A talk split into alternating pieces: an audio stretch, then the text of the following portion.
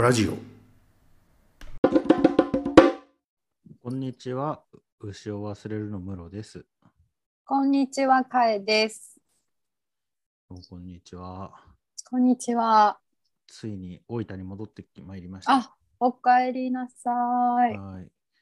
帰国してから大分に帰るまで1ヶ月ぐらいかかりましたからね。あ、寄り道しましたか。ああとね、あの隔離とかでね、うん隔離とか寄り道とかで長い旅でしたね。うん。お疲れ様でした。えどうですか？久しぶりの我が家どうですか？うん、帰ってきてあの一番初めに言われたのはあの、うん。風呂洗えってまず言われて。いきなり日常です。そうそうそうそう。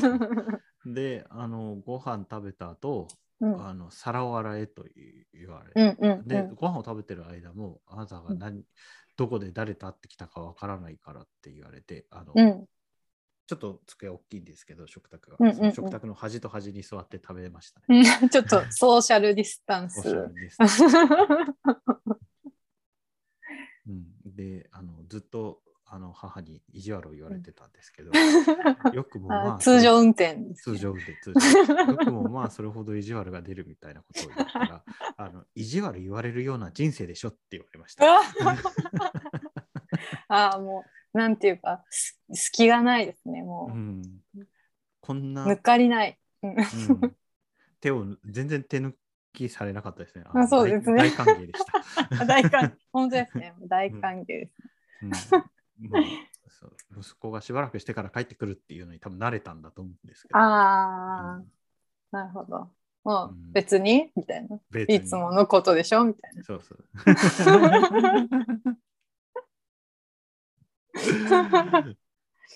あっていう感じでね、今日はね、はい僕が最近話したいことで、あの、まあ、あのね、ちょっとあるところで、最近、傾聴とかいうのが流行ってるらしいじゃない、んうん。うんあの相手の言うことをちゃんと聞くみたいな話だと思うんはいはいですけど、うん。まあ、ちょっととあるあの集まりで、その傾聴って相手の話をその、うん。聞くっていうのは大事だっていう話でうんうんがあって、でそれ参加してたのは、なんか企業の人事の人とか、あのうんうんコーチングってわかる？僕もね、はいなんかよくわかんないんだけど、コーチングは何か。あのクライアントとよく話をすることによって、クライアントが、まあ、頑張りたい気持ちになるようにするっていう係の人みたいなんだよね。うんうんうんよくわかんないけど。うん。うん、で、そのコーチングをやってる人とかが集まっていて、で、そのその集まりはその聞くっていうのがすごい大事だっていう話で、でその聞うんうんくに際して、without judgment うん。で聞かなきゃいけないよっていう話うんをしてたんですけれども、その、うんまあ、講義というかを受けた後に、その参加者の中で話してたら、えーまあ、オンライン上の話なんですけど、うん。うん。あのその without judgment で話を聞くことがいかに正しいかという話が始まったんですよね。はーい。はい。そう、なんか、すごい、なんか重層的ですね。ね入り乱れてますね、なんえ。か。入り乱れてるよね。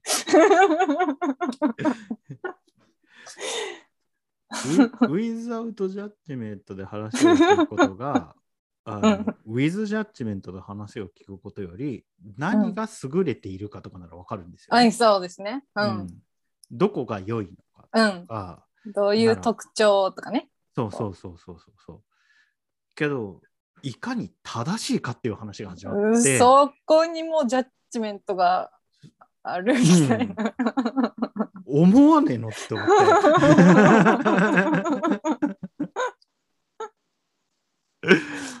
面白いなって思ったんで面白い。それすごいあの、うん皮肉が効いてるね短文ですね。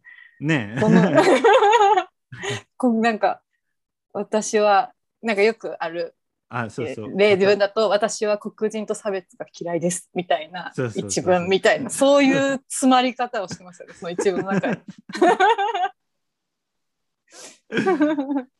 よく出てる。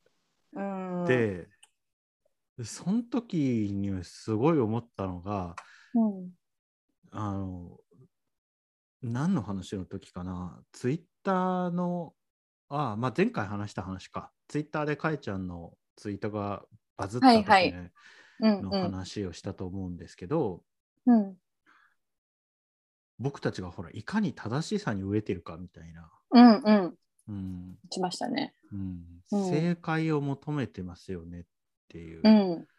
で、これが新しい正解なんだっていうのうんを見つけると喜んじゃうっていう。うん。うん。うん。うん。うん。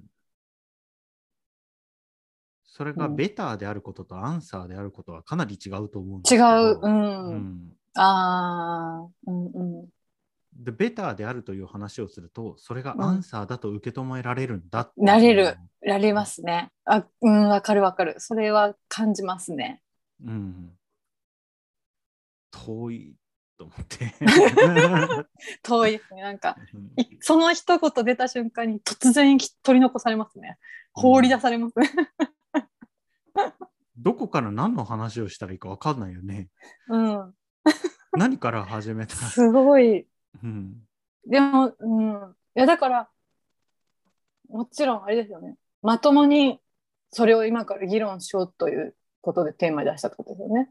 正しい。うんそれが自分がそこにもうすでにジャッジが入っているっていうことに気づいてないうんくあ発言してる。気づいてないか、そもそもベターであることとアンサーであることの違いっていうのに、うん。あまり注意を払ってないかどっちかだなとうーん。むず、難しい。思って。難しいですね。本当に確かに何から。え、それ言ったんですか？その、その、その議論を展開されたんですか？うん、うんそれはね、あの、なんかワークワークの途中だったんだよ。うんうん。で、僕が聞く係で相手が話す係だったから、うん。聞く係は言っちゃいけないのかなと思って言えなかっあ、その人の話を聞聞いてたんですか？た。うん。へえ。で、で、その人は、その、正し、何が正しいかということについて話したんですか？うん、話をした。うんうん。何が正しいかというと、うん。その次に彼が話したのは、うん。組織を作る正しい方法があるっていう話を始めたんだよね。ああ。はいはい。これ、なんか結構有名な話で、あの、Google のじ実験というか調査の話、Google が自分の社内でどのチームが成果を上げてて、どのチームが成果を上げてないかみたいな話を、まあ、研究したみたいなんですよね。で、それ本になって出てるんですけど、えっ、と、トップダウンの組織がいいか、あのそれともボトムアップの組織がいいかみたいなことはいはいで考えてたんだけど、あのこの2つの組織っていうのは一長一短で、あのうん。まあ、どっちでもいいというか、まあ、それぞれに適したシチュエーションがあるうんっていううん話だったんですよね。うん。であのいずれにせよあの、成果を出せるのはあの、うんどんな形の組織でもいいんだけど組織の構成員同士が信頼し合ってないといけないっていう話うんうんうんだったんですよね。で、うんその今もう一つキーワードとしては心理的安全性とか言うんですけど、つうんうんつまりあのここでは何を話してもいいというこう安心感があってうん。うん相手を信頼して自分の意見を言えるっていうような、うんうんうんうん。ような環境だと別にどんな形がしててもそ組織は成果を出せる。うんうん。で、これが正しい組織の作り方なんだっていう話が始まったんですよ。ああ。うん。うん でも、まあ、正しくない組織の作り方だとは思わないけど、うん。この話から僕たちが受け止められるのっていうのは、そういったタイプの組織が、まあ、あの、巨大 IT 産業の IT 巨大 IT 企業という環境においては成果を上げるっていううん。かなり限定的な条件、限定的なシチュエーションに絞った、あのまあ、ある種の優劣が分かるっていうこと。うんだうん。から、そこでもアンサーではなく、ベターなんだよね。うんうんうんうん。このような条件では、このような組織このような条件がベターだっていう話うん。なんだけど、うん。彼はそれを正しいという表現するんだよ。そああ。彼はっていうか、まあ、その、そう、まあ、あれはね。うん。なるほどね。それが正解がある前提で話されてるから、正しいっていう言葉が出てくるうんっていうこと？うん、正解があるあるということなのかな。まあ、そうだと思う。うんうーだから正しいっていう言葉のつこう捉え方とか使い方結構乱用されてるうんみたいな感じかな。まあ、め確かにあの、まあ、前のバズの話じゃないですけど、ツイッターとかでは確かに感じますね。その正しさ、正しさといううんものがそれぞれみんなが正しさっていうものがあるって思ってるけどそれが共有で不可能まあ私は不可能だと思うんですけど共有することが不可能なものについて絶対的にこう信じたいみたいな気持ちうんみたいなの。うんそうだと思う。で、もう一つ厄介なのは、正しいという言葉を使ったときに、うん。正義であるうんっていうのと、正確であるっていうのと。正解であるっていう3つをすごく混同してみんなが話す。ああはいはい。うん。はい。その表現は正確だねって言おうとして、それ正しいねって言うと、うん。それがあたかも僕が倫理的にそれを承認したようにみんなが受け取るんだよね。うんうんうん、うんうん。とか、えっ、と、それが、すやっぱ同じ正解であるっていう文脈で話そうとしても、やっぱり倫理的な正義であるかどうかっていうのに僕が言及したと受け止められやすい、うーん。うん。なと思ってて、うん。えっ、と、その正しさ、組織を作る上での正しさとか、話を聞くことの上での正しさっていうのの話をするときに、うん。それが正解であるということの向こう側に、おうん。そらくその人の中とか、そのいう人たちの中には、うん。それが倫理的に正義であるといううんうん。うん。ことうん。が内包されてるから、ニュアンスとうして含んでるんううん。ん。うんだろうなと思ってて、うん。そういうとこだよなって思ったんですよね。うん。で傾聴っていうのはまずそれを取ろうっていう作業ですよね。その without judgment そうそうっていうのはまずその倫理自分の持ってる倫理観を外してうん。一回全部受け止めてみようっていううん。聞き方うん、ですよね。だから、己の変容が求められると思うんだよね。うん、相手ではなくね。そうですね。っていうのをすうごん、く感じたんですよ。そうですね。でもそれって本当にちょっとやそっとではできないですよね。うん。自分に自分で自分自身に意識的に訓練を課さないとうん。難しい。うん。人から言われても難しいし、それを行うための、何テキストっていうか、うん。カリキュラムを作ることも難しい。し、とにかく自分で徹底的に自分を観察して、うん。客観的に見つめて分析し続けるしかうん。ないけど、っていうことだと思うんですけど、うんでまあ僕が興味を持ったのは、うん、そのう話を聞く、ウィズアウトジャッジメントで話を聞くというのをサービスとして提供するって言ってるから、うん、そういうことができる人たちを何らか量産する仕組みがあると思ったんだよね。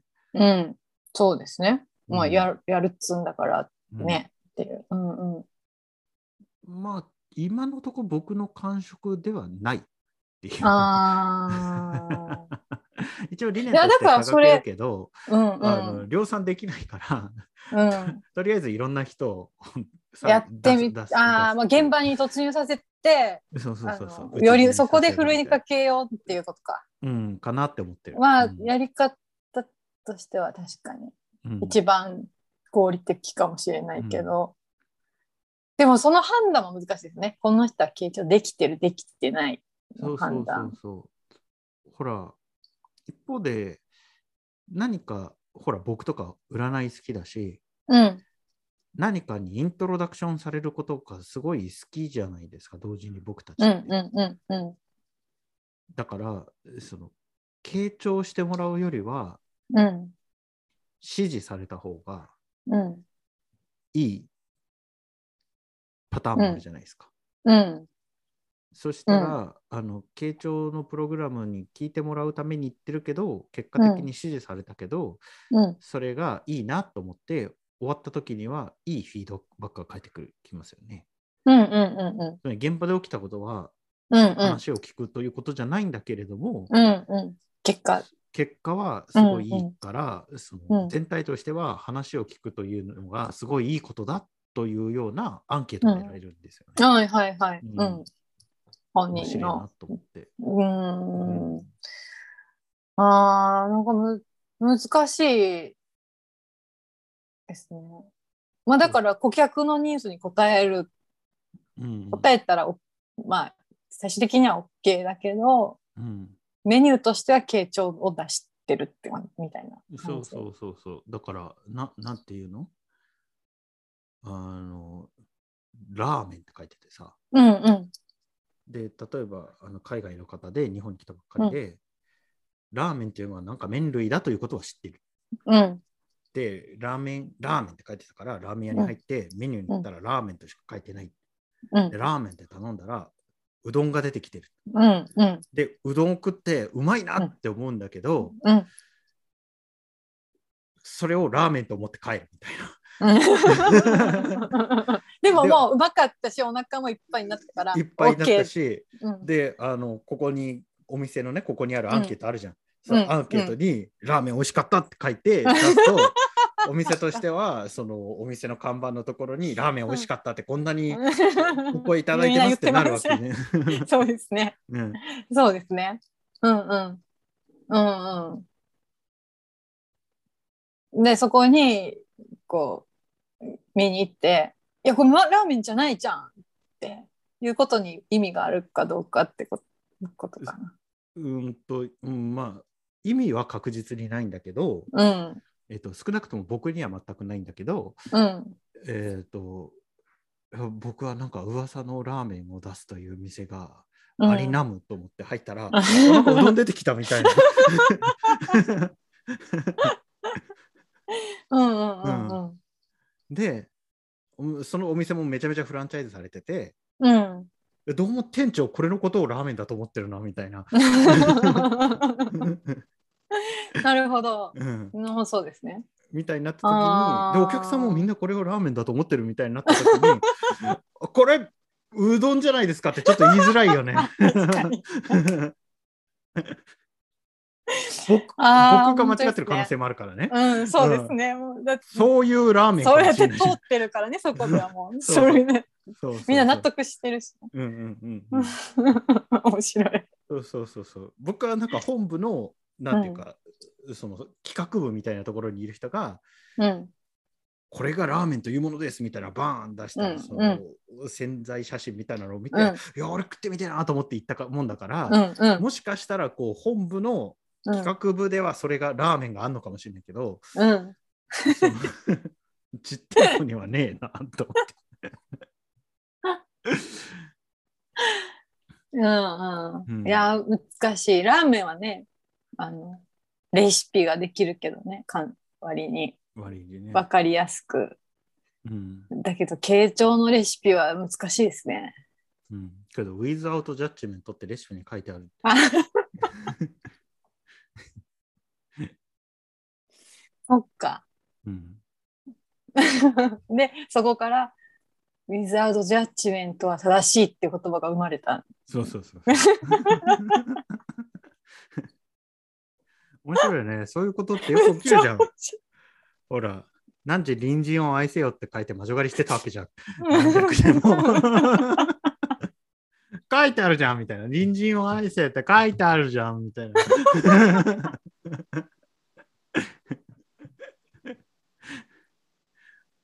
うんあーあー、面白い。うん。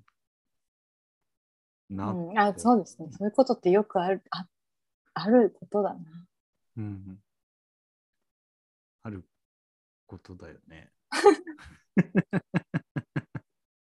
えで、どうするんですか？そこのスタッフになるんですか？いや、なんかちょっ村とうんな悩んでる。もう、めんどくさいなって思ってるところなんだけど、ちょっともう、気持ちは折れてる。今後何かすごいマジカルなことが起きない限り、多分、うん、やめると思うけど。うん。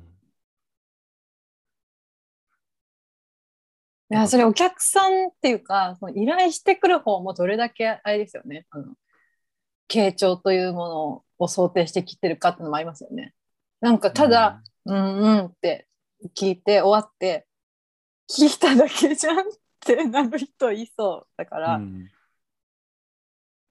うん。もうえってまあすっきりしましたとかこう自分の中で話がまとまこう口に出すことによってこう分析されましたとかまとまりましたとか見えましたとかいうことを多分良い結果っていうか反応として想定してると思うけどなんか喋っただけで何も言われんかったみたいなうん。お客さんもいそうん。うん。だからこれもうなんかやっぱす最終的にはキャバクラ的になっていくっていうか。う。いや、絶対そうだと思いますね。あの、本当に相手の求めるものを与えていこうっていう動き、まあ商売ですからね、結局。うん。うん。なんかこう、ほら、で、その相手の求めるものを与えていこうっていう時に、そのあるゴールに向かって毎回ゴールに到達させるとか、何らかの気づきを毎回与えるとかっていうことをしないって言ってるんであれば、う。もうん結局こっちの存在を好きになってもらうしかない。顔そうですねかかわいさしか残らない。うん、さ可愛さしか残らない。まあうんそうですね。うん、30分何か分からなかったけど可愛かったっていううん。こうのをクライアントに与えるっていうキャバクラ化するっていうことなんじゃないかな。そうですよね。だってそのうちに、こう、リピーターとか出てきた場合に、この人に聞いてもらいたいみたいなのが絶対出てきますもんね。うん同じ、その何のジャッジメントも与えず、こちらから何の働きかけもないっていうんだったら誰でも同じっぽいけど、うん。絶対、いや、私は私はこの人に聞いてほしい。って。で、うんその人にお客がついて、ナンバーワンホステスみたいになるわけですよね。そうそうそうそう。って思った。うーん。えー、やら、うん、そうですね。うんだからもうすでにやられてるうんのかな。いや、だから、それこそそういうね、水商売とかってすごい仕事だと思いますね。うんうんいや僕、それで新しくうん。発見したことは、うん。僕は人の話を聞くのが好きじゃないってことが分かりました。ああ、すごい苦痛だった。あ、ただ、傾聴することが苦痛でした。そうそうそうだってやっぱ調査地に行けばさ、うんもう4時間とか5時間とかおっさんのどうでもいい話を聞くわけじゃそうですね。ん。ねあの、うん自分の会社員時代の武勇伝とかさ、うんうん。あのどこそこのスナックのなんとかさんが可愛いとか、うんそうそういう話を4時間でも5時間でも聞くわけじゃん、僕たち。うんうんうんうんうんうん。そうですね。うんだから全然いけるわ、30分ぐらいって思ったうんうん。んですけど、そうですね。うんうんあのね、なんかやっぱななんだかんだ調査は聞きたくて言ってるわけじゃないですか。そうですね。目的が一応、うん、で、こっちちに自分の目的が。うんうん。そうそうそうそう、この人たちに受け入れてもらいたいっていう気持ちが僕の方にはあるわけじゃないですか。うんうんうん。なんか30分聞いてくださいって言われて30分人の話を聞くとめちゃめちゃめんどくさいっていうか、あー特に自分の興味のあることでもなくそうそう全部向こう発信のそうそうそうでそこから展開しちゃダメですもんね話をそうそうそうこう自分発信で話を展開したらすることはもう禁止禁じられてる。まああまり推奨はされてない。うんうんうんうん。しうん。そうっていう話でなんか相手の話がすごく面白いとかうん。相手のなんていうかな価値観がすごい合うとかだったら30分聞いててもいいと思う。んうんですけど、こう全く価値観が違ったりとかするとうんねえ。うんそれ30分聞くのきついじゃないですか。うん。うん。そうですね。うん。あでもそれがきついからうん。仕事としては成り立ちますよね。うん。それをやってあげるという意味ではお金払ってでも来る人がいるのは分かりますね。誰でもややれないんだったら。うん、だったらなんかその聞く人を集めるときにうん、その誰でもやれないような苦痛なことをやりますみたいな話をしてくれればよかったかなと思うんだけど、うん、うん、うん。なんか聞く方にも喜びがあるみたいな感じの言い方だった。あー、あー。うーん。まあまあ、好きな人もいるかもしれないですけどね。そのどんな人の話でも聞くのが。うん、なるほど。喜びはねえなって思いました。へえ、いろんなあれがあるな、商品が。ね世の中には。え。うん。まあ、直接受注したい。直接受注？あ、自分個人で？個人で。なんか30分4万円から、なんかそれぐらいで売ってるらしいから。ええ高い。うん確かにそれは全部欲しいですね。あ抜かれずに全部欲しい。うんえー、高い。そうそう、僕が30分2万円でやりますっていう。うんうんうんうんうんうん。僕30分2万円で話聞きますよって思うんですけど。あの僕がある程度喋っていいなら2万円。喋ってほしくないなら8万円でやります。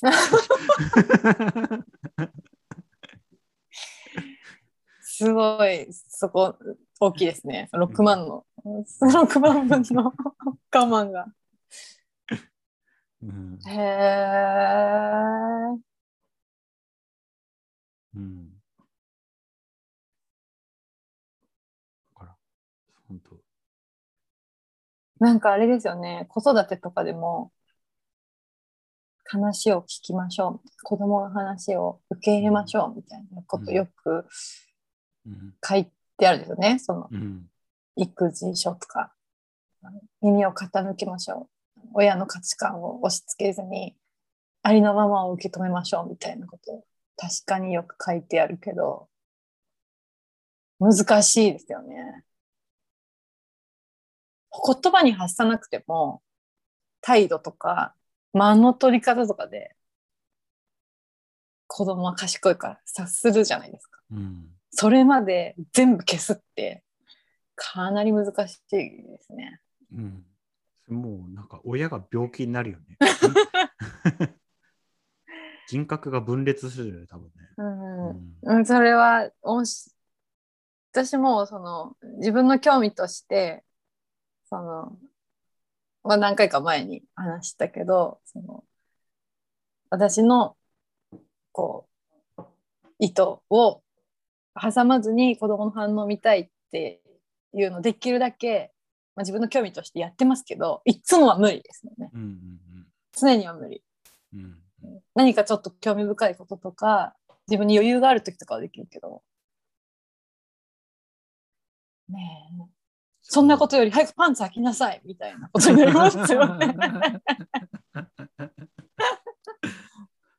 開かないもんな。いやー、実は僕もすでに昨日言われてるからね。母に。そんなことよりパンツを履きなさいって。ねうん。っていうことがありましたはいっていうご報告です。はい、おうん、興味深いうん。かったです。ね。それではまた。はい、はい。どうもありがとうございました。ありがとうございました。赤いでした。